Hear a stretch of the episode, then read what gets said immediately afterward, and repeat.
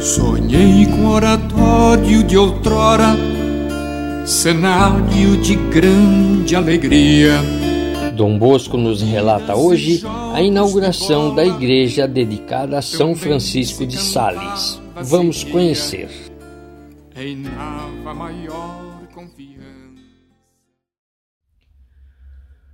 Durante a exposição pública das prendas da rifa, deu-se aos 26 de abril de 1852 a explosão do paiol situado junto ao cemitério de São Pedro em Víncules, provocando um assustador e um violento abalo. Muitos edifícios próximos e distantes foram sacudidos, sofrendo grandes danos.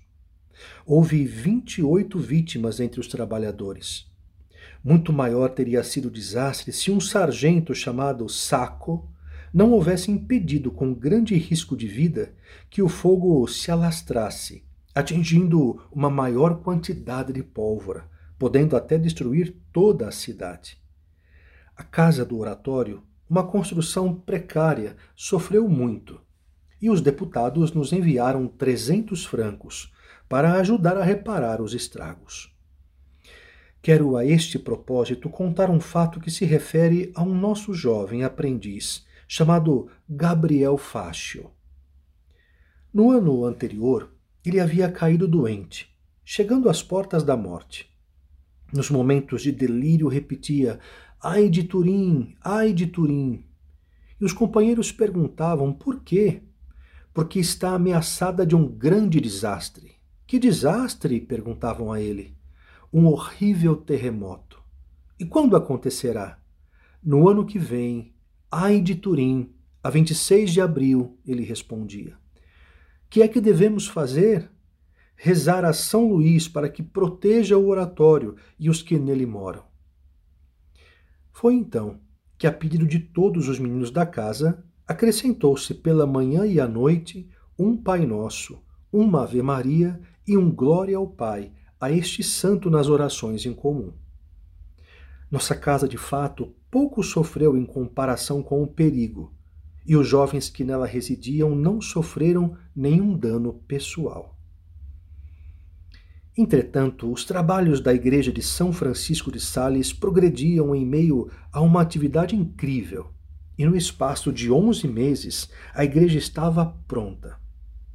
A 20 de junho de 1852 foi consagrada ao culto divino com uma solenidade mais única do que rara entre nós. Ergueu-se à entrada do pátio um arco de altura colossal. Nele estava escrito com letras garrafais. Em caracteres dourados, escreveremos em todos os lados: Viva eterno este dia! E por todas as partes ecoavam versos musicados pelo maestro José Blanc de grata memória. Rezava-se, cantava-se também com grande entusiasmo várias poesias feitas para o momento. No dia 1 de junho desse mesmo ano, deu-se início à Sociedade de Mútuo Socorro, a fim de impedir que os nossos jovens se inscrevessem na chamada Sociedade dos Operários, que desde o início não dissimulou os seus princípios antirreligiosos cumpriu a maravilha os seus objetivos. Mais tarde, a nossa sociedade transformou-se em conferência anexa às de São Vicente de Paulo e existe ainda hoje. Terminada a igreja, era preciso provê-la de todo o necessário. A caridade cristã não falhou nesse momento. O comendador José Dupré mandou decorar uma capela que foi dedicada a São Luís e comprou o altar de mármore que ainda hoje adorna aquela igreja. Outro benfeitor mandou fazer o coro, no qual foi colocado o pequeno órgão destinado aos jovens externos. O senhor Miguel Scanagati comprou um jogo completo de castiçais. O marquês Fassati mandou fazer o altar de Nossa Senhora. Adquiriu um jogo completo de castiçais de bronze e, mais tarde, a estátua de Nossa Senhora. O padre Cafasso pagou todas as despesas do púlpito. O altar-mor foi donativo do doutor Francisco Valauri e completado pelo seu filho, o padre Pedro.